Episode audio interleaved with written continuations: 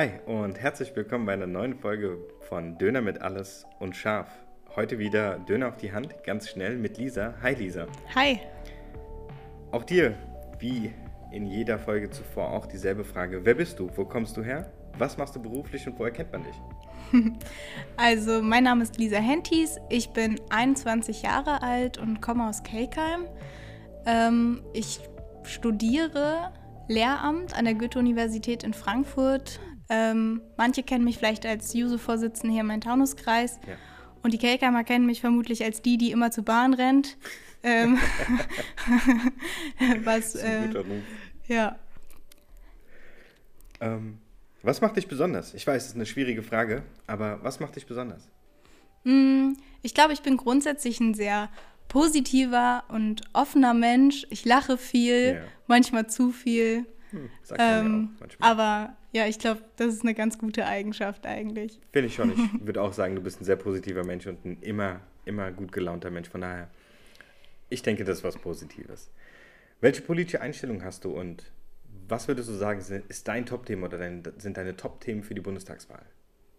Hm, das ist natürlich immer in so eine kleinen zwei, drei Sätze zu packen, ist schwierig. Ähm, aber ich glaube ganz allgemein, was mich besonders immer umgetrieben und auch politisiert hat, ist so die, dieses Mantra gleiche Chancen für alle. Ähm, ja. Und jeder hier in Deutschland, aber generell sollte irgendwie die Chance auf ein gutes, ähm, die Chance auf ein schönes, lebenswertes Leben haben. Klar. Ähm, und deswegen ist das Thema Bildung eigentlich auch auf Bundesebene, auch wenn es natürlich im Kern ein Landesthema ist, schon ein Thema, ja. was mich besonders umtreibt. Ich denke, da finde ich mich vor allem bei der ähm, Sozialpolitik eben wieder. Mhm. Ich glaube, da können wir, können wir viel in dem Land noch verändern, auch ja. in der Gesundheitspolitik. Ähm, also alles, was so mit, mit den Grund... Ähm, Bedürfnissen von Menschen zu tun hat und einfach damit, dass hier jeder die besten Chancen und die bestmöglichsten ähm, Bedingungen hat, um ein schönes Leben zu führen. Und ich meine, ich würde behaupten, Deutschland hat ein gutes Fundament genau dafür, um genau diese Bedingungen zu erfüllen. Ja. Und bei meiner Bewerbung zur Bundestagskandidatur habe ich ja auch über Bildung geredet und mhm. dass ich weiß, dass Bildung ein Landesthema ist, aber dass ich es nicht so haben will dass mhm. ich mich gerne dafür einsetzen würde, dass mit einer Zweidrittelmehrheit im Bundestag Bildung auch zu einem ähm, Bundesthema wird. Dass der Bund äh, reagieren und auch agieren kann, wenn etwas ungerecht passiert, Ungerechtes passiert. Und das nicht wie zum Beispiel Abitur Brandenburg, was man ja erkennt als das schlechteste Abitur Deutschlands, und das Abitur Bayern ähm, einem die Möglichkeiten verschließen bzw. eröffnen, ähm, im Falle der des Abiturs in Bayern, weil am Ende sind beides zwei AbiturientInnen äh, und dürfen nicht einfach unten durchfallen, nur weil sie halt ein Abitur aus Brandenburg haben. Ja, auf jeden Fall. Gut. Was wäre dein erster Antrag, wenn du dann im Kreistag sitzt? Also morgen, äh, die Wahl ist durch, du sitzt morgen dann das erste Mal im Kreistag und darf jetzt, darfst jetzt zum ersten Mal deinen Antrag vorstellen und du hoffst, dass der angenommen wird. Was wäre dieser Antrag? Was beinhaltet dieser? Ja, das ist natürlich immer eine super schwere Frage. Man kann natürlich auch nicht irgendwie blau Dinge vom Himmel ja. versprechen.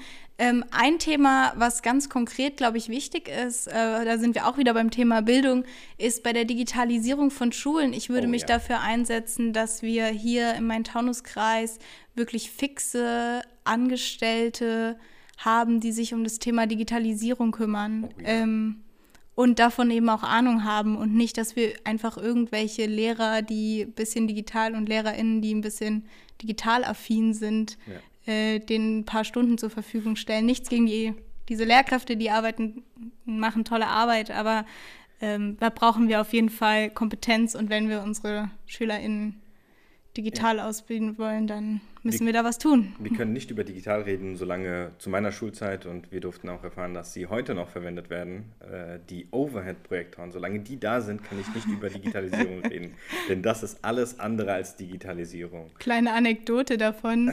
Ich habe ähm, in Facebook so einen Aufruf gesehen, da hat eine Schule äh, ein Bild gepostet, die endlich ihre Overhead-Projektoren rausstellen konnten an die Straße. und eine andere Schule hat sich drunter, hat drunter geschrieben, so nein, nein, schmeiß die nicht weg, bitte, wir brauchen die noch. Geil. Das, das ist ein Symbolbild für oh, die Schulen Gott. hier. Das könnte glatt meine Schule gewesen sein. Wie ist das Feedback bisher zu deiner Kandidatur? Auf Stadtebene und auf Kreisebene? Ja, genau. Ich äh, habe ja das äh, Glück, in, fürs, für den Kreistag, aber auch äh, fürs Stadtparlament kandidieren zu dürfen. Und ähm, bisher habe ich eigentlich wirklich nur positive Dinge gehört. Ähm, grundsätzlich erlebe ich, dass viele Leute einfach froh sind, dass sich junge Leute einbringen und sich darüber freuen, unabhängig davon, ob sie jetzt im Kern äh, bei meiner Partei sind oder ja. vielleicht bei einer anderen. Das ist etwas, was ich auch häufiger jetzt auch hier in meinem Taunuskreis gesehen habe. Plakate mit jungen Menschen. Ähm, ja. Es fühlt sich so an, als wäre eine kleine Wende ja, jetzt in der Politik. Ja. Und unabhängig von der Partei, außer einer, freue ich mich, wenn ich junge Menschen sehe auf den Plakaten. Ähm, die eine Partei, äh, die blaue, mit dem roten Pfeil, dessen Namen ich nicht nennen will, damit ich nicht dafür Werbung mache. Aber ansonsten sehe ich eine Menge junge Menschen und das tut gut. Das tut gut, mal Menschen zu sehen, die ungefähr in meiner Altersrange sind. Und ich glaube, da kommt auch so ein bisschen an, was Kommunalpolitik ist oder was auch so das Tolle ist. Man hat eben so viele Gesichter und ja. sind, sind so die Nachbarin, der Nachbar, ähm, ja. die da kandidieren. Und das macht mir total Spaß, auch mich mit anderen jungen Kandidierenden da auszutauschen. Ist es dir schon passiert, dass deine Nachbarin dich angesprochen hat und gesagt hat, sagen Sie mal, sind Sie das auf dem Plakat? Das ist doch schön, Sie das zu sehen. ich glaube, meine Nachbarn ähm, und Nachbarinnen wussten das, bevor äh, die Plakate hingen. Zu denen habe ich einen guten Draht, aber tatsächlich wurde ich äh, schon darauf angesprochen und habe auch die ein oder andere Mail bekommen. Das mhm. gibt einem natürlich schon so einen kleinen Motivationskick, ja. muss man sagen. Kann ich mir vorstellen. Deine Themen hattest du mir ja schon im Vorhinein geschickt gehabt. Und zwar ist das erste Thema, worüber ich reden will, Umwelt. Ähm, mhm. Tut deine Stadt oder dein Kreis heute genug dafür, dass umwelttechnisch alles glatt läuft? Oder ist dein Kreis heute auch wirklich CO2-frei, CO2-freundlich? Und was kannst du dagegen tun oder dafür tun, dass es genau so wird? Mhm. Es ist auf Kreisebene ein bisschen tricky, weil viele Kompetenzen tatsächlich auf, bei, der, bei der Kommune liegen, aber trotzdem hat der Kreis äh, Kompetenzen ja. und die schöpft er bislang noch nicht genug aus. Mhm. Ähm, da muss auf jeden Fall, müssen wir mehr tun.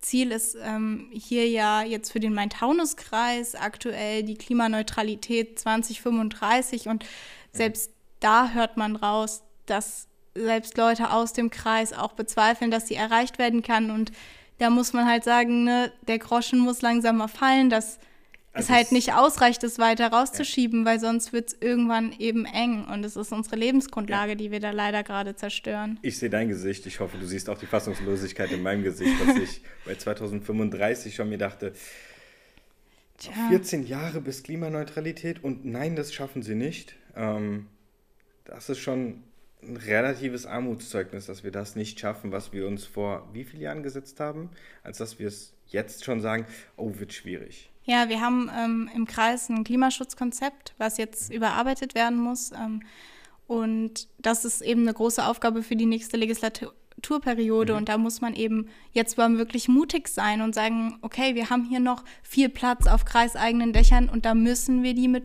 Photovoltaik ausstatten. Mhm. Und ähm, da müssen wir regenerative Energien nutzen, auch mal schauen, wie wir Windenergie im Main-Taunus-Kreis nutzen können, ja. auch wenn wir der flächenmäßig kleinste Kreis ja. Deutschlands sind und wir natürlich nicht massig Platz haben für solche ja. Anlagen. Aber hier gibt es noch ganz, ganz viel, was wir verbessern müssen. Ja. Viele Ansätze, die man verpasst hat in der Vergangenheit. Es sind ja auch manchmal kleine Dinge. Ja, ja, die Begrünung von Bushaltestellen zum Beispiel ist ein Ansatz. Irgendwie Sickerflächen schaffen. Ja, das, das ist etwas, was man in der Vergangenheit nicht unbedingt gesehen hat. Und zwar die Ansätze.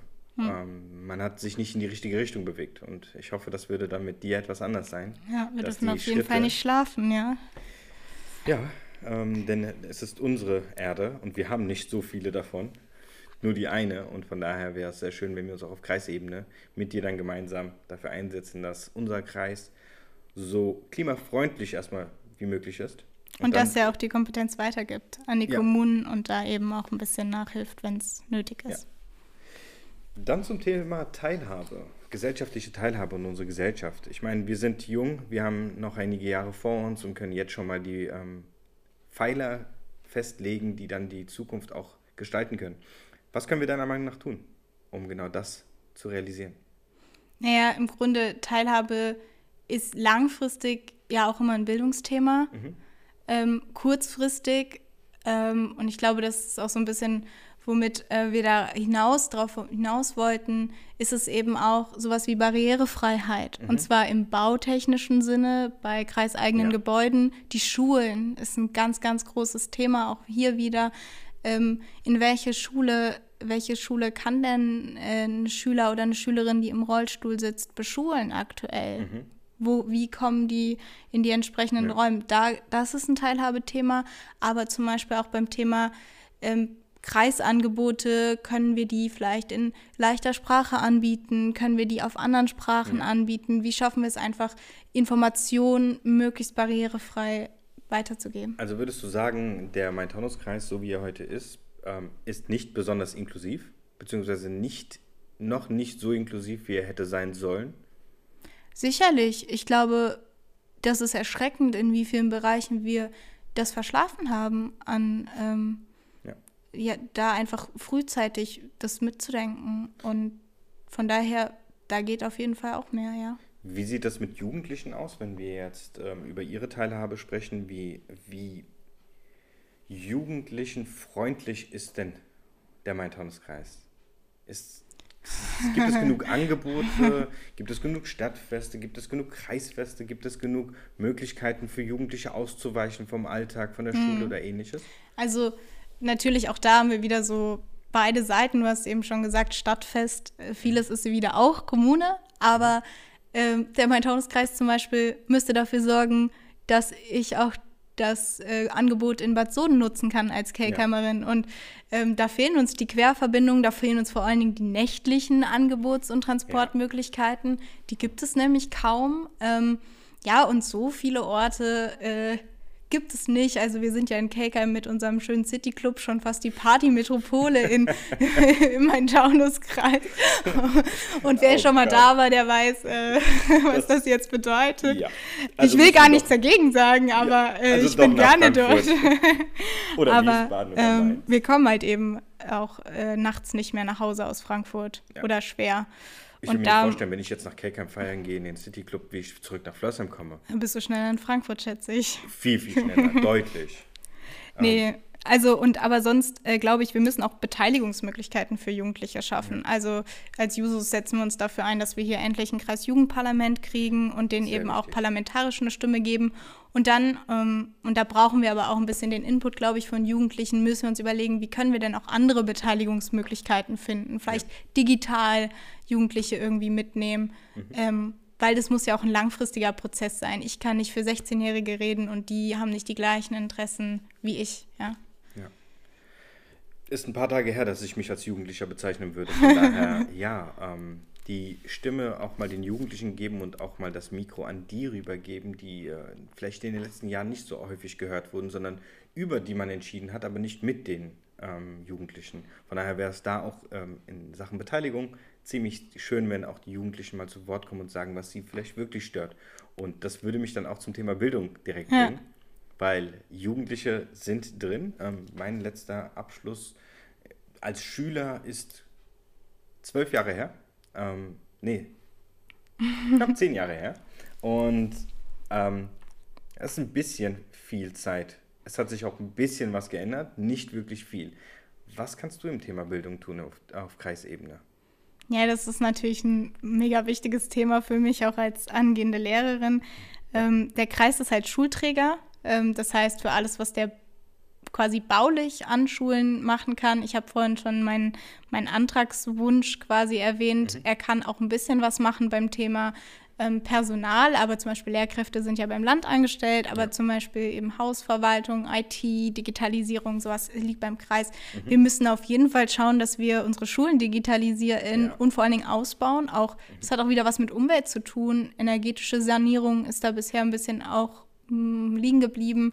Ich war selber auf einer Schule, die steht fünf, äh, fünfmal in meinem Taunuskreis. Es ist ein 70er-Jahre-Gebäude, so ein schöner grauer Klotz. ähm, gar nichts nicht dagegen. Ich war ganz gerne auf meiner Schule ähm, und das sagt ja auch nicht immer alles darüber, was innen aussieht, aber da ja. muss, da kann es nicht sein, da platzen Rohre und der, der größte, der größte Fail, den sieht man jetzt zu Corona-Zeiten, da ist nämlich aufgefallen, vor Jahren wurde Infolge von Wasserrohrbrüchen wurden alle Waschbecken aus allen Klassenräumen zurückgebaut. Oh, oh. Und jetzt, ja, äh, ist aufgefallen, das. niemand kann sich mehr die Hände waschen. Das heißt, man hat einfach so in Reihe in der, im Foyer Waschbecken What? fest installiert. Warum? Wo ich mir denke, jo, warum steckt ihr das Geld nicht einfach mal in die Schulen, in eine langfristige Sanierung und macht euch einen guten Plan? Ja. Also ich hoffe, das passiert nicht mehr in den nächsten Jahren, weil jetzt sind nämlich die Gänge rutschig ja. und alle rutschen aus und keine Ahnung. Ja, das ist Chaos. mir aber auch aufgefallen als Schüler damals, dass man nur auf bestimmte Sachen reagiert hat, also man reagiert hat, statt zu agieren. Mhm. Äh, wenn ich jetzt an meine, an meine Realschule denke, die Weingartenschule in Kriftel, das ist ja auch nur ein grauer Klotz, der genauso aussieht wie alle anderen Schulen gefühlt, die nicht neu sind. Da gibt es eine Menge in unserem Kreis. Die Toiletten waren gefühlt fünf Jahre super eklig.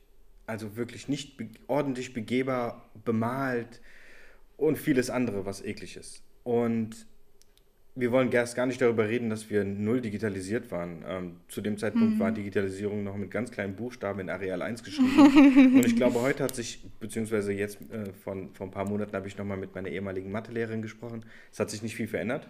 Es gibt immer noch den äh, Overhead-Projektor, über den wir geredet haben. Ja. Es gibt immer noch keine Smartboards oder die Möglichkeiten, den SchülerInnen äh, theoretisch allen ähm, ein iPad oder ein, ein Laptop zur Verfügung Ganz zu stellen. Ganz wichtiges Thema. Und da kamst du ja auch mit dem Punkt Teilhabe. Und diese Menschen, die aus sozial schwachen Familien kommen, können nicht teilnehmen, weil sie nicht von, vielleicht von der Schule ähm, das Tablet oder einen Laptop äh, zur Verfügung gestellt bekommen haben und dadurch nicht teilnehmen können oder nicht in Gänze. Und das ist etwas, was nicht sein kann.